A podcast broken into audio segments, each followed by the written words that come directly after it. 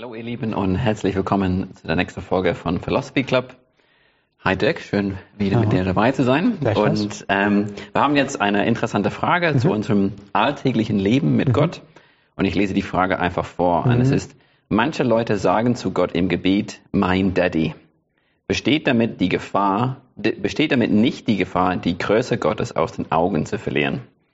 Und ich kenne das vor allem aus dem englischen Sprachraum, mhm. so, dass ich aus England komme und dass viele Leute gebetet haben, so Daddy und ich habe es auch im Deutschen gehört, so Papa. Und es wird mhm. oft begründet so, dass im Römer 8,15 Paulus sagt, dass der Geist in uns betet, aber Vater. Ja. Und dass dieses Wort aber ist so, so redet ein Kind mit seinem Vater und es heißt eher Daddy, Papa. Ja. Genau. Was sagst du zu dieser Frage? Okay, zu Römer 8 und Galater 4 komme ich gleich. Mhm. Oder vielleicht mal ein bisschen später. Wir fangen erstmal grundsätzlich damit an. Ja. Ich denke, Marc, ähm, also Gott, zu Gott zu sagen, mein Daddy, das Problem liegt vielleicht ein bisschen tiefer. Mhm. Und das Problem, was ich sehe, ist natürlich das Ende des 20., Anfang des 21. Jahrhunderts, ist Gott ist domestiziert worden. Mhm. Er ist zahm geworden. Mhm. Ähm, er ist der Liebe immer nette Begleiter, mhm. so fast wie so eine Art Haustier. ähm, und wir haben im Vergleich zu anderen Generationen verlernt, Gott zu fürchten. Mhm. Wir haben verlernt, Gott zu respektieren. Und es ist aber gleichzeitig Gott. Also du kannst das eine gegen das andere nicht ausspielen. Ähm, es ist tatsächlich so, dass Gott ähm, also nicht nur zwei Attribute hat, sondern ähm, natürlich ganz viele Attribute, aber zwei seiner, zwei, die scheinbar gegensätzlich sind, aber die ihn zu dem faszinierenden Gott machen, ist auf der einen Seite seine Immanenz, mhm. also seine Nähe, ähm, als fürsorgender, liebevoller, äh, tröstender Gott, der, der nichts ist dir so nah, keiner versteht dich so wie Gott selbst. Ähm, also seine, seine Nähe auf der einen Seite und seine Transzendenz, also seine mhm. Größe, seine Erhabenheit, seine Allmacht. Und Gott, Gott ist beides. Ähm, Gott ist nicht mal heute das und morgen das, sondern er ist immer beides. Mhm. Und wenn Gott erscheint, im Alten und im Neuen Testament ist die Reaktion von Menschen immer, wehe mir, hm. Furcht und Zittern, hm. auf die Füße fallen mit dem Gesicht zum Boden und hm. sagen, ich bete dich an. Hm. Und ich denke, diese, diese Kombination von dem, wer Gott ist, äh, die sollte auch Ausdruck finden in dem, wie wir Gott nennen. Hm. Also man, ich denke, man kann schon mal mein Papa sagen. Mhm. Wenn wir das nicht ausschließlich sagen, mhm. man kann vielleicht sogar schon mal sagen, mein Daddy. Mhm. Wenn dahinter kommt, allmächtiger Herrscher des Universums. Mhm. Also ich denke, es ist tatsächlich wirklich gut, wenn Christen auch mal reflektieren, wie sie eigentlich Gott anreden. Mhm. Ähm, und sich dann fragen, repräsentiere ich damit Gott akkurat? Und da ist die Mischung. Die Mischung macht, hm, hm, macht einen guten Cocktail. Mm. der Gott akkurat repräsentiert. Nicht als nur ferner Gott, mm. aber als großartiger, sehr zu fürchtender Gott. Hebräer 10, Vers 31. Es ist eine furchtbare Sache, in die Hände des lebendigen Gottes zu fallen. Mm. Furcht und Zittern ist immer dabei. Philipper ja. Kapitel 2, Vers 11. Ähm, oder was ich ganz interessant finde, den Psalm 2. Da heißt es, ähm, äh, in den letzten Versen.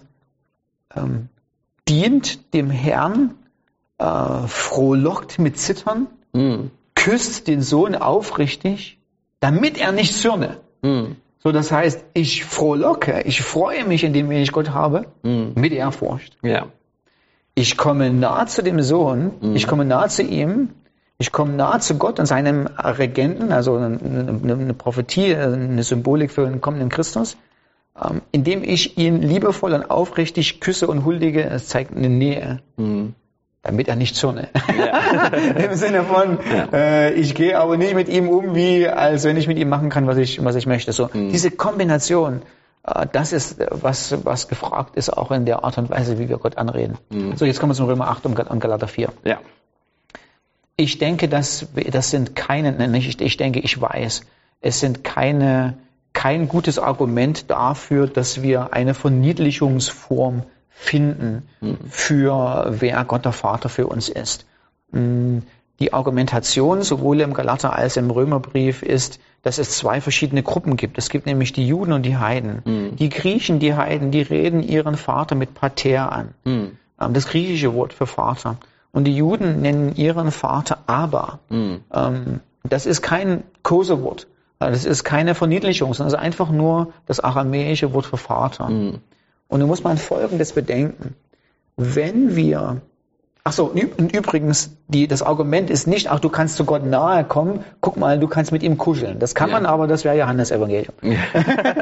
ähm, sondern die Argumentation ist, du bist, wir dürfen Gott Vater nennen, weil wir Erben geworden sind. Also die mhm. Bibelstelle hat eigentlich wenig mit Kuscheln zu tun, ja. sondern hat eigentlich viel mehr was damit zu tun, dass wir echte erbberechtigte Söhne geworden sind mhm. und wir zukünftiges Erbe auf uns wartet. Gott ist unser Vater geworden.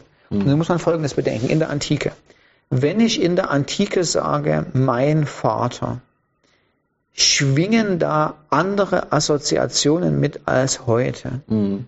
Also mein subjektives Bauchempfinden sagt mir, dass wir eher in einer feminin geprägten Gesellschaft leben. Mhm. Also der Vater hat, hat, nicht mehr die, die, die Autoritätsrolle, die er in der Antike hatte. Mhm. Ähm, und ganz oft beklagen ja auch Kinder die mangelnde Initiative ihres Vaters. Der Vater ist passiv, mhm. ähm, ähm, guckt zu viel Fernsehen, trinkt zu viel Bier. Mhm. Die Mama schmeißt den Haushalt. Mhm. Ähm, das ist nicht das himmlische Bild eines himmlischen Vaters, sondern der, der Vater in der Antike hat auch wieder beides, hat auch wieder Nähe und Respekt. Mhm. Also, weil in der Antike gab es den sogenannten Patria Potestas, also die Autoritätsgewalt des Vaters. Der Vater hatte absolut als Patriarch absolute Autorität über die Söhne, über die Kinder. Mhm. Der Vater konnte mit den Söhnen und Kindern machen, was er wollte.